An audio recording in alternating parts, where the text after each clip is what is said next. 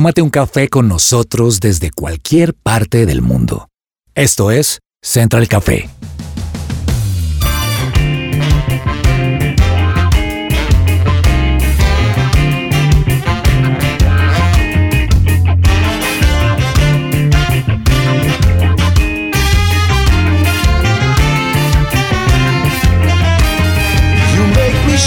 Holy Spirit.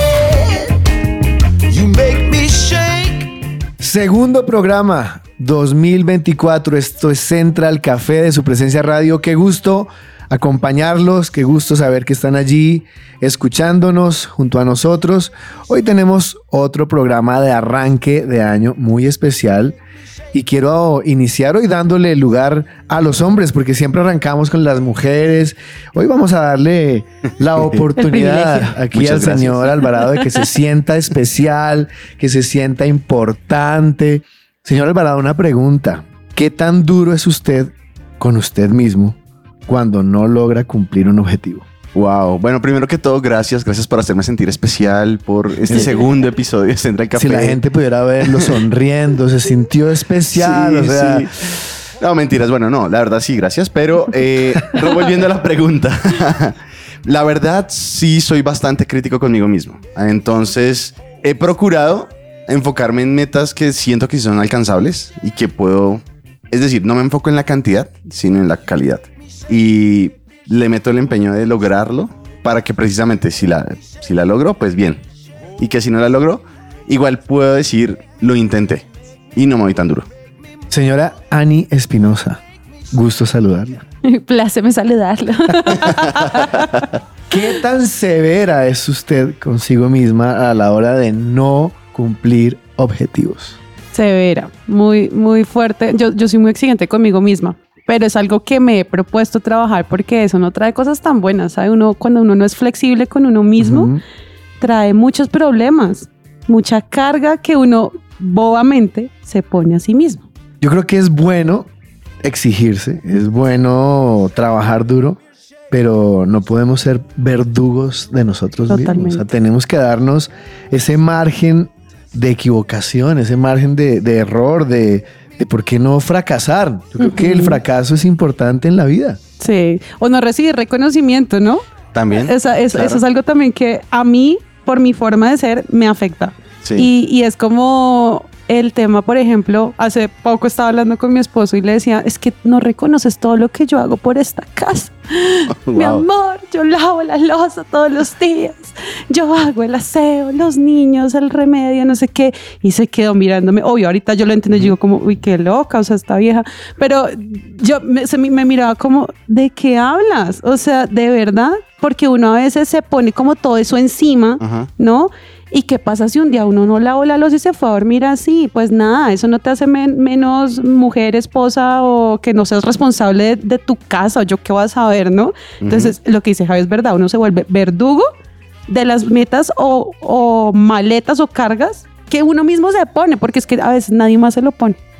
Señor Alvarado, yo sé que esto que voy a decir no va a sonar muy bien, Ok. pero Prepárate. Tengo miedo. es válido dejar un proyecto a medias cuando veo que no tiene futuro o tengo que terminarlo a sabiendas Que de no va por que va a ser infructuoso. Es una pregunta capciosa, ¿cierto? No, mentiras.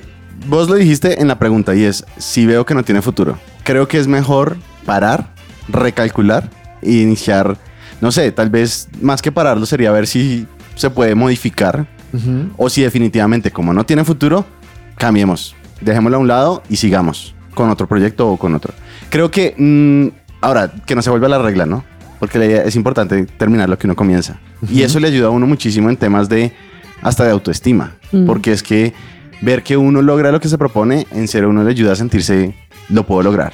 Pero pues no, es, es lo que vos decías, es como tenemos que no ser tan autocríticos y darnos, tener compasión con nosotros Ser mismos. flexibles. sí. Completamente. Y de hecho, yo he descubierto que la primera vez que uno intenta algo por primera vez, siempre la van a barrar. Entonces, ¿para qué uno se estresa? Intentémoslo, hagámoslo. Planeemos. Algo me recuerda mucho la Biblia, una parte donde dice que es importante sentarse a calcular el costo de lo que uno va a emprender. Pero si llega el momento en el que el costo no es el problema, sino el futuro y eso, no, pues recalculemos y, e iniciemos de nuevo. Qué chévere. ¿Qué tan determinante, Ani, es la autoestima en este tema del que estamos hablando de poder alcanzar logros, objetivos? Javi, la autoestima juega un papel crucial en el logro de objetivos y en el bienestar general de una persona. Creo que si nosotros no tenemos una buena estima de nosotros mismos, eso no es tan bueno y va a ser muy perjudicial. La autoestima se refiere a lo que nosotros valoramos de nosotros mismos, a la percepción y a ese aprecio que tenemos. Aquí hay, digamos que unas formas en las que la autoestima puede influir en el logro de objetivos. Número uno, la confianza en uno mismo. Porque si tú no estás confiando en tus capacidades, en lo que puedes hacer, pues difícilmente vas a llegar a la meta porque no vas, no, no vas a sentir que eres capaz de atravesar obstáculos de repente que se van a presentar en el camino. También está relacion- relacionada con la resiliencia. Las personas con una autoestima saludable tienden a ser más resistentes frente a la adversidad y cuando se enfrentan a fracasos o dificultades tienen la capacidad de recuperarse más rápidamente. O también se relaciona con la toma de decisiones. La autoestima fluye en la capacidad de tomar decisiones asertivas. Una vez duda mucho de uno mismo porque no se tiene fe, ¿cierto? Y, y eso está relacionado directamente con la autoestima. La persistencia también está relacionada con la autoestima, la consecución de metas a largo plazo. Las personas con una autoestima positiva son más propensas a mantenerse enfocadas en sus objetivos a pesar de los obstáculos y los contratiempos. O la aceptación de los errores, lo que decía Germán Chorita, ¿y qué pasa si no? O lo que yo decía, ¿y qué pasa si dejo eso así ya y me voy a dormir?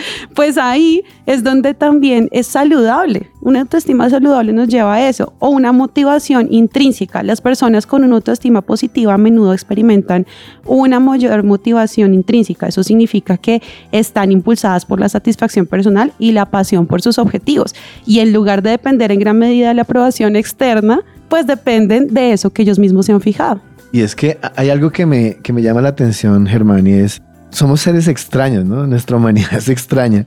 Y pensamos, y pensamos que el 31 de diciembre a las 11 y 59 es borrón y, Y cuenta, cuenta nueva. nueva. O sea, o sea, como que estamos llevados, pero llegó el primero y es como si, como que recargamos vida, así como Sí. otra vida. Es extraño, ¿sí? No, no sé por qué, pero arrancamos y a los pocos días ya otra vez tenemos encima las maletas Claro. de todo lo que no logramos el año anterior. Entonces, ¿existen maneras tal vez de comenzar mejor un nuevo año? Claro que sí. De hecho, eso merced- lo que su merced dice es, me parece interesante porque es la necesidad del ser humano de cerrar ciclos. El dilema es que el tema de cerrar ciclos va un poquito más allá de simplemente cerrarlo, sino de toda la psicología que uno lleva adentro. O sea, porque es que no es cerrarlo, sino lo cerré y ahora qué hago con lo que voy a iniciar nuevamente. Pero le tengo siete maneras en las que podemos arrancar un nuevo año. Los siete tips de Los- Alvarado. oh, por Dios. De una manera sana, ¿les parece? Listo, les tengo la primera. es tengamos una actitud de gratitud. O sea, creo que es súper importante esto porque afortunadamente la ciencia lo ha comprobado. ¿Sabían eso? Que ser agradecido es muy bueno para nuestra salud. Según investigaciones de la Universidad de California, agradecer lo que uno tiene no solo reduce la depresión y el estrés, y también disminuye la presión arterial, sino que también puede desacelerar los efectos del envejecimiento. Wow. O sea, O sea, quieren colágeno y lo tienen, se agradecido. completamente. Ah, me, voy a, me voy a volver reagradecido. Completamente, no, y eso, lo interesante de ser agradecido, aparte de esto, es que también lo pone, la mentalidad de uno empieza a cambiar, porque lo saca de eh, la situación de tengo un problema a cómo soluciono mi problema. Ujú. Sí, eso es muy bonito. Una segunda manera de comenzar el año de una manera sana es hagamos un compromiso con estar bien o en un buen estado físico. No es necesario convertirse en un atleta de categoría mundial. A mí me pasaba mucho de chiquito, yo no, yo quiero, pero la verdad es que no. Yo también, así como Ani, en algún momento el tema del estado físico es muy complejo. Pero podemos motivarnos, o más bien podemos dejar ese sueño de correr la maratón de 5K, darle un, stand-by y más bien iniciar con algo más realista o más corto. Que eso es importante también para las personas que tienen proyectos muy grandes, dividirlo en partes pequeñas. Como por ejemplo, podemos salir a caminar al parque más cercano. Yo personalmente tengo la fortuna de tener dos perritos que me obligan sí o sí a sacarlos. Entonces aprovecho para caminar. Ellos corren y yo camino. Vamos, vamos, vamos, Sí. paso a paso, poco pasito a poco. pasito. Y es súper útil. También podemos dejar, por ejemplo, en vez de ir al supermercado en el carro, podemos dejarlo en la casita e irnos a pie o en cicla, que hoy es como muy top ese plan. Pero lo importante es buscar una rutina que nos sirva. O sea, realmente el punto es enfocarnos en algo, como ahorita lo hablamos, que nos permita hacerlo dentro de nuestra medida. Sí, que no nos vaya a frustrar por no lograrlo porque fue muy grande lo que planeamos. Una tercera manera de hacerlo es hagamos que dormir bien sea una prioridad. Ah, lo reconozco, a mí me cuesta a veces, me gusta trasnochar, pero digamos que esto, no tener un buen sueño, una buena manera de dormir, hace que nos sintamos cansados y eso no nos permite ser productivos. Y pues investigaciones científicas prueban que dormir es fundamental para nuestra salud en general. No solo dormir bien ayuda a no aumentar de peso, ese es un tip para mí, la verdad, sino que puede reducir los factores de riesgo para los ataques cardíacos. Imagínense eso, tremendo. O sea, dormir es chévere. Es muy importante. Una cuarta, tengamos como meta fortalecer las relaciones sociales. A esa sí me encanta, porque la verdad yo disfruto mucho pasar eh, tiempo con las personas que quiero. Tal vez pensamos que reunirnos con familia o amigos no siempre es necesario, pero como lo señala una revista de la Escuela Médica de Harvard, decenas de estudios han demostrado que las personas que tienen buenas relaciones con su familia, amigos y comunidad son más felices. Volviendo al tema de ser agradecidos, ¿no? Tienen menos problemas de salud y viven por más tiempo. Una quinta, busquemos maneras de mejorar la vida de otra persona. En otras palabras, demos. Muchas veces se le ha preguntado a un montón de personas a lo largo del mundo qué es lo que los hace sentir más completos. Y dar ha sido, ha estado dentro de las tres respuestas más populares. O sea, es algo que nos completa, o sea, nos hace sentir Plenos. plenos, exacto. La sexta, ya vamos para la, esta es la, la, la penúltima. Número 6. La número 6. Hagamos que aprender sea un hábito de por vida. Esta me encanta, porque soy muy curioso en temas que nada que ver y es como... me- Como el coreano. ¿eh? Como aprender Exacto. a hablar coreano, que le dio por eso. Sí, completamente, exacto. Siempre hemos querido estudiar un idioma, en mi caso, por ejemplo, sí ha pasado, Ah, o desde pequeños hemos querido aprender a tocar un instrumento, también me ha pasado, a veces sí se convierte en mi carrera, pero muchas personas también lo buscan, pero no lo sienten que no tienen el talento. Yo personalmente como músico digo, toda persona tiene la capacidad de aprender música, eso es una realidad. Pero pues tal vez este sea el año en el que podamos aprender a aprender, que eso también es súper importante. El tema ni siquiera es aprender, sino aprender a aprender. Y por último, que mantengamos una vida saludable y que esta sea nuestra prioridad. Es obvio que todos estamos ocupados y es sencillo posponer ese control médico que uno sabe que necesita, pero que solo hasta cuando uno está con el dolor en la espalda, con el dolor en, la cabeza. Ahí es cuando uno dice voy a ir al médico. Pero este nuevo año sí puede ser es el año en donde tomemos una prioridad, el hacer que nuestra salud sea importante. Pues bueno, señor Alvarado, gracias por esos siete tips. No se desconecte, esto es Central Café y viene para este tiempo que viene una especialista que nos va a ayudar a trabajar sobre un buen 2024, dejando lo que pasó atrás.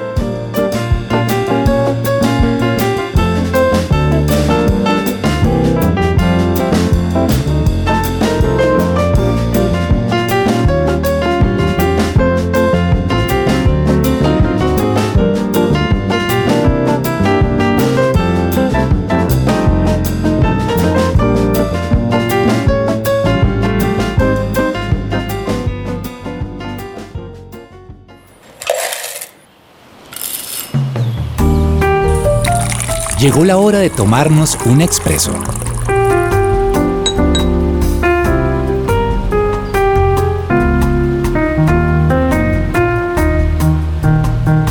Y estamos de regreso aquí en Central Café de su presencia radio. Señor Alvarado, a mí me gusta el título de nuestro programa hoy. Lo que pasó, pasó porque nos damos duro, ¿no? Nos damos Sí. duro cada fin de año porque no logramos cumplir objetivos, porque nos quedó por ahí algo entre el tintero. Y bueno, de lo que hemos venido hablando, hoy tenemos una experta, una persona que nos va a ayudar, nos va a dar luces acerca de lo que estamos hablando. Y ella es Laura Isabel Gómez Giraldo. Ella es psicóloga, especialista organizacional y parte del equipo de John Maxwell. Su labor como profesional está dirigida al ámbito de formación, valoración, atracción y selección del talento humano. Se ha desempeñado como consultora externa en diferentes organizaciones y la experiencia ha fortalecido su capacidad de análisis, escucha activa, pronta resolución de problemas de acuerdo al entorno, autonomía e innovación. Laura, qué gusto saludarla y tenerla aquí en los micrófonos de Central Café de su presencia radio. El gusto es mío, muchísimas gracias por la invitación y espero que podamos compartir un espacio bien agradable de mucho crecimiento. Bueno, Laura, estábamos hablando de, ya pasó el 2023, estamos arrancando un nuevo año. con nuevas fuerzas, con mucho entusiasmo. Estamos frente al 2024 y la pregunta es, ¿cuál es la importancia de establecer metas realistas en términos de salud mental y bienestar? Por supuesto, y me parece que es una excelente pregunta para arrancar este programa, y es que efectivamente cuando nosotros nos proponemos algunas metas, usualmente nos pasa que se siguen pasando los años y las metas siguen siendo las mismas. Y efectivamente esto nos pasa cuando falta control, seguimiento y una buena proyección de nuestras metas personales. Es muy importante que cuando hablemos de esas metas para el siguiente año o cuando estemos en ese momento de planear, tengamos una palabra y es armonía. Para nuestra salud mental, para nuestro bienestar, es muy importante que sepamos que nuestra vida se compone de una red biopsicoespiritual. Entonces, mi meta no solamente puede estar enfocado a lo económico o a lo laboral o a lo personal, sino que realmente es una armonía. Recordar que en mí hay una salud física que debo cuidar, pero también un espacio mental al que le debo ayudar con una buena alimentación, un descanso, hábitos, rutinas y que también hay unas proyecciones personales a las cuales debo ayudarle a mi mente con muchísima claridad para poder hacer un seguimiento continuo a esas metas. Así que la palabra clave aquí es armonía. Recuerda que eres un ser biopsicoespiritual y que para ello necesitas eh, pensar en esas áreas como un todo y no solamente enfocarte en algo eh, particular. Laura, ¿cuál es la importancia, o más bien, cómo deberíamos nosotros reconocer cuáles son esos aspectos de nuestra vida en los que debemos trabajar un poquito, ¿cierto? Pero no ser tan exigentes, porque a veces siento que nos podemos poner muchas metas y sin tener en cuenta esas partes de nuestra vida en las que debemos trabajar y de repente eso genera en nosotros una carga porque pues no llegamos preparados, ¿no? Es como quien se pone como la meta de ir a correr o de ir a participar en el Ironman, pero jamás ha corrido ni una carrera de un kilómetro, o sea, entonces ¿cómo, ¿cómo hacemos para ser como conscientes de eso? Claro, es muy importante mm, justamente pues como cuidar esa ambición, ¿cierto? Si bien hay que mirar a las estrellas para alcanzar lo más alto, también es muy importante tener los pies en la tierra los ojos en las estrellas, pero los pies en la tierra. Y es muy importante que nuestras metas sean metas soñadoras, pero alcanzables en tiempo y forma, ¿sí? Incluso mirando tu estado anímico, tu estado de salud mental, físico y demás. Entonces, cuando hablamos de cómo establecer esas metas que sean soñadoras, pero realistas, Incluso podríamos hablar de algunos principios que nos pueden ayudar a crear esas metas. Por ejemplo, la primera es siempre ser flexibles. Nuestras metas no pueden ser supremamente rígidas, sino que justamente con la valoración que hacemos mes a mes debemos hacer los ajustes pertinentes que veamos de acuerdo a lo que vaya surgiendo. Sí, entonces es muy importante ser muy flexibles con nosotros mismos e ir ajustando en el camino lo que nosotros vayamos requiriendo. También es muy importante vivir un día a la vez, saber que lo que hiciste hoy eh, es valioso y va apuntando a esos objetivos, pero si tú te distraes o no lo logras, entonces es como al siguiente día puedo compensar eso que no hice. Por eso es muy importante el seguimiento. Si nosotros no hacemos seguimiento, entonces todo esto se va acumulando hasta un punto donde ya no es posible como recuperar ese tiempo perdido. Así que es muy importante eh, ese seguimiento. También recomiendo mucho eh, las recompensas. Eso sirve para la motivación. Cuando nosotros tenemos recompensas constantes, eh, como por ejemplo, tú sabes que cuando llegues a un punto, entonces vas a tener algún beneficio que solamente se desbloqueará al llegar a ese momento, entonces puede ser eh, beneficioso para ti. Laura, tengo dos preguntas en una. Adelante. ¿Cómo puedo yo desarrollar esas metas si tengo la frustración de lo que no pude hacer, ¿cierto? Y el temor a fracasar con lo que viene. Y creo que esas dos cosas no me dejan avanzar. Ajá, listo. Entonces, mira que ahí eh, hay, como tú dices, dos temas, que es como esos temores y también el cómo alcanzar. Hay una frase que a mí me encanta compartir y es decir, no permitas que tu pasado influya o determine tu futuro. Efectivamente, lo que pasó, pasó pero cuando iniciamos un nuevo ciclo también tenemos la capacidad de reinventarnos y de proponernos cosas nuevas porque nosotros también estamos en constante evolución y crecimiento, incluso en desarrollo de nuevas competencias y habilidades. Entonces, que no nos dejemos impactar de manera negativa de la experiencia del pasado porque él no tiene por qué determinar mi futuro.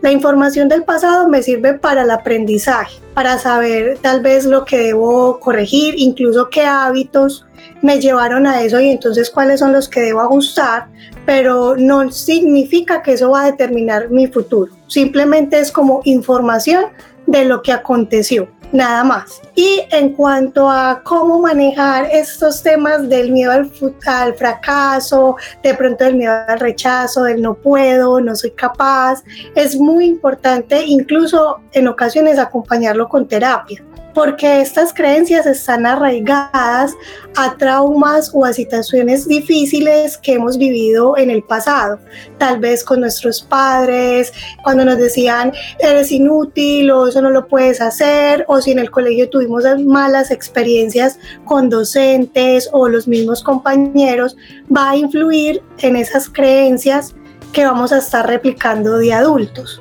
Así que es muy importante ese conocimiento personal, identificar si debo trabajarlo incluso en terapia. Y para las personas que quieran hacer como ese seguimiento a sus metas, el primer paso es pensar en cuáles son esos hábitos que tengo, cuáles debo renovar, cuáles van a ser mis rutinas y pensar en planes de acción. Los planes de acción son esos seguimientos que yo voy a hacer al día a día a esas metas o propósitos que me he puesto.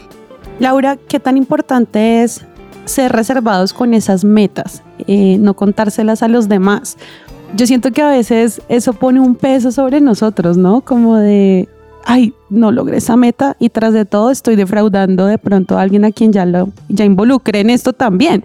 ¿Qué tan importante es eso? Y si es algo a lo que debemos ponerle cuidado, pues tampoco ser tan dramáticos con el tema. Claro, hay dos miradas que me parecen muy interesantes. Una es que cuando nosotros compartimos las metas es muy importante definir con quién, ¿sí? No es lo mismo que tú lo hagas con una persona eh, de tu contexto, una persona que te da seguridad y tranquilidad y apoyo, incluso emocional, a una persona que antes está como fiscalizándote, ¿sí? Como revisando a ver qué es lo que estás haciendo, a ver si lo estás haciendo bien o no, incluso con la intención a veces inconscientemente, sin decir que tiene que ser intencional, eh, de desmotivarte o de generar esas cargas del miedo al rechazo, la frustración, el no puedo. Entonces sí sugiero que seamos cuidadosos con quienes compartimos esta información. Sin embargo, hay un aspecto positivo y es que cuando tú compartes la información, de alguna manera también te retas a ti mismo de decir, ya lo compartí, ya debo dar mi 100 para poder alcanzarlo. Entonces es bueno compartirlo con otra persona, pero con el propósito de que nos retemos mutuamente, que nos hagamos un seguimiento sano, el, el, que yo te impulso, yo te apoyo, yo estoy pendiente de tu crecimiento, más no de tus fracasos. Entonces, la clave allí es elegir las personas correctas, personas que sean como un espacio psicológico seguro, que me brinden confianza, armonía para ese crecimiento personal. Laura, para terminar, en el contexto de lo que pasó, pasó, como título de nuestro programa, creo que es importante tener la capacidad de hacer un análisis muy objetivo de lo que pasó y en especial de los errores, ¿sí? Y no simplemente fracasé, me equivoqué, dejemos eso atrás. No, yo, yo tengo que poder tener la capacidad de hacer un análisis muy objetivo de por qué fallé, por qué me equivoqué, sin tener que darme látigo, sin tener por qué castigarme por eso, sino de allí poder aprender cómo tener un buen proceso de análisis y de evaluación pensando en lo que viene por delante. Sí, acá es muy importante la metodología o las técnicas que tengamos presentes para la, consecución de esas metas o esos sueños que tengamos. Entonces, allí sugiero tener como algunas eh, tácticas o técnicas para darle continuidad al proceso. Incluso en esta época con la tecnología, recomiendo una aplicación que puede ser muy útil para nosotros, se llama Avi y es una aplicación que puedes eh, hacer como un registro diario de lo que hiciste. A este registro diario yo le llamo actividad diamante. Cuando nosotros iniciamos un nuevo día es muy importante que definas tus actividades diamantes y la recomendación es que tengamos solo de una a tres actividades diamantes que si tú realizaste esas actividades, entonces sientes que tu día tuvo sentido. porque el número pareciera ser restringido o pequeño? Es porque en el día a día tenemos que resolver cosas que tal vez no son urgentes, pero sí son importantes. Entonces, si nos llenamos de un número alto de activismo, finalmente vamos a perder de foco el objetivo. Y por eso es importante hablar de actividades diamantes. Y de esa manera hacer un seguimiento constante, un registro de esas actividades diamantes que cumplí en el día a día y también lo podemos acompañar con algunas em, metodologías que por ejemplo las podemos conocer en el libro del club de las 5 de la mañana que es uno de los que recomiendo para todo este tema relacionado con los hábitos y la planificación.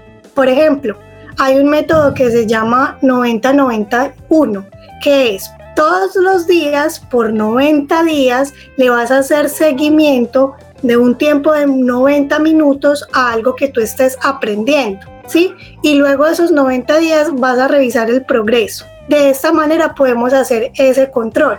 O también se pueden utilizar tiempos de concentración prolongados, una burbuja de concentración donde nadie te interrumpa y tener espacios de descanso. Este tipo de metodologías nos pueden ayudar en la planificación de los sueños, en la consecución de los mismos y en el seguimiento que es tan importante para poder hacer los ajustes pertinentes. Ok, perfecto, Laura. Pues muchísimas gracias por el tiempo, por estar con nosotros. Creo que nos llevamos cosas interesantes para este inicio de año y hacer de el 2024 un año productivo de metas cumplidas y que generen esa ese bienestar y esa satisfacción a, final de año. Pues Laura, muchísimas gracias. Esperamos tenerla más adelante de nuevo con nosotros aquí en Central Café de su presencia radio. Muchísimas gracias a todos por la invitación y que estén muy bien. Un saludo especial. Gracias. Y bueno, a nuestros oyentes, ya regresamos. No se desconecten. Esto es Central Café de su presencia radio.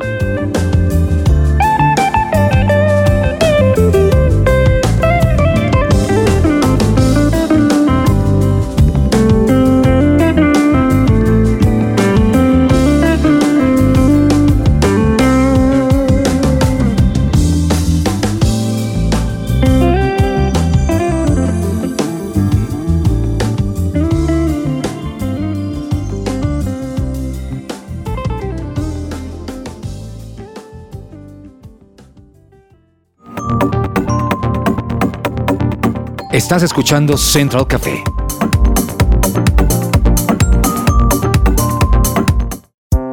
Su presencia radio.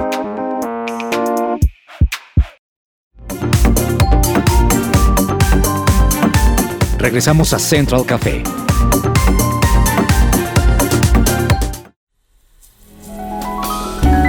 Central Café descafeinado. Fundación Universitaria Patricio Simes, Unisimes, la primera institución universitaria de Bogotá con fundamentos cristocéntricos. Mayor información en www.unisimes.edu.co. Búscanos en Facebook o Instagram como arroba unisimes. ¿Cuántas veces te has puesto a pensar en que quieres vivir en paz? Y creo que muchos momentos del día, si te pones a, a pensarlo, lo necesitas, lo requieres, pero simplemente lo olvidas. Pero también pasa algo y es que te vuelves demandante, demandante de esa paz. pero estás siendo tú un pacificador o una pacificadora. Eh, en las escrituras dice que dichosos son los pacificadores. Y Dios nos muestra un, un Jesús que siempre está tomando la iniciativa para traer paz en todo momento. Cuando fallamos, Él no espera que demos el primer paso. Él envió a Dios, a Jesús, a morir por nosotros. Esa es la esencia de la paz que fluye del corazón de Dios hacia nosotros. Y es esa esencia que deberíamos tener. Así que hoy que tú estás donde nos estés escuchando y de repente venga a tu mente esa discusión que tuviste con tu familia, con ese amigo, con el jefe, con el compañero de trabajo, con tus hijos, pregúntate, ¿cuál es tu misión ahí? Y precisamente es ser pacificador. Gracias al sacrificio que Jesús hizo en la cruz, nosotros no estamos atrapados en nuestros muros emocionales, ¿sabías eso? Y a veces las emociones nos manejan de una forma en la que no nos permiten ver esa paz que deberíamos profesar, esa paz que deberíamos practicar. Ahora tenemos acceso a una paz que sobrepasa todo entendimiento. Esa es una paz que nos da la posibilidad de ser pacificadores. La palabra paz en el texto original abarca armonía, seguridad y descanso. Y de hecho, estas cualidades nos recuerdan lo que Jesús trae a nuestra vida. Jesús nos dice que seremos dichosos cuando actuemos como pacificadores.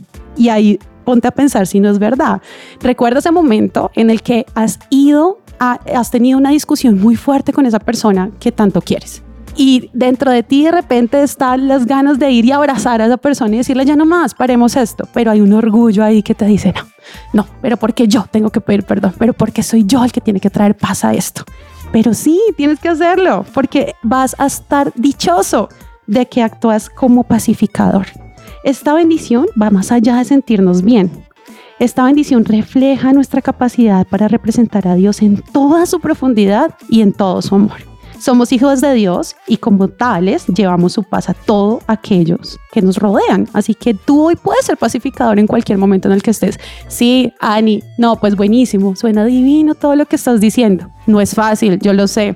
Te habla una, una mujer que tiene un temperamento muy fuerte, una mujer que le gusta pelear, pero una mujer que hoy se ha dado cuenta que ser pacificador trae mucha bendición. Algunas personas se aferran al orgullo y la necesidad de tener razón a creer que ceder es una señal de debilidad, pero no es así.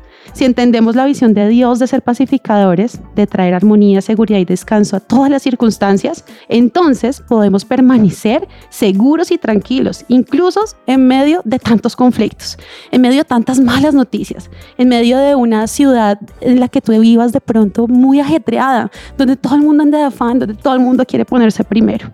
No subestimemos el poder de los pequeños gestos. Por ejemplo, decir lo siento en un tono de voz tranquilo en lugar de gritar. Es muy diferente cuando dices lo siento a cuando dices sí, lo siento, ¿cierto? Suena distinto.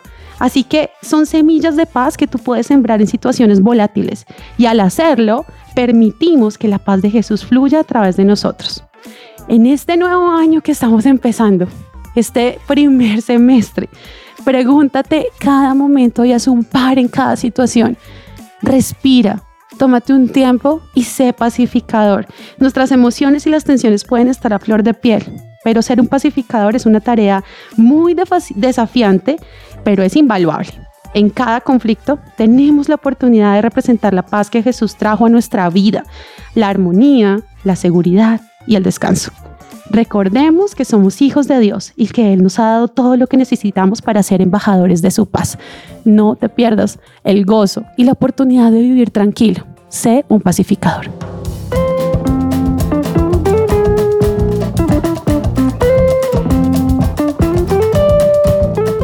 Estás escuchando Central Café. ¿Sabías que hasta el 29 de febrero tienes plazo para simplificar y ahorrar dinero en el pago de tus impuestos? Si eres una persona natural o jurídica y estás interesado, escribe al 321-721-9102 o ingresa a régimen simple para que te ayuden a verificar si te conviene este sistema de pago de impuestos. Pues bueno, estábamos escuchando a Ani sobre los pacificadores y creo que debemos empezar por ser pacificadores de nosotros mismos, dejando lo que pasó atrás y dándonos la oportunidad de iniciar algo nuevo con buenas expectativas y con la fe y la confianza de que si lo hacemos de la mano de Dios, todo puede ser posible. Esto fue Central Café de su presencia radio. Gracias por acompañarnos. Chao, chao.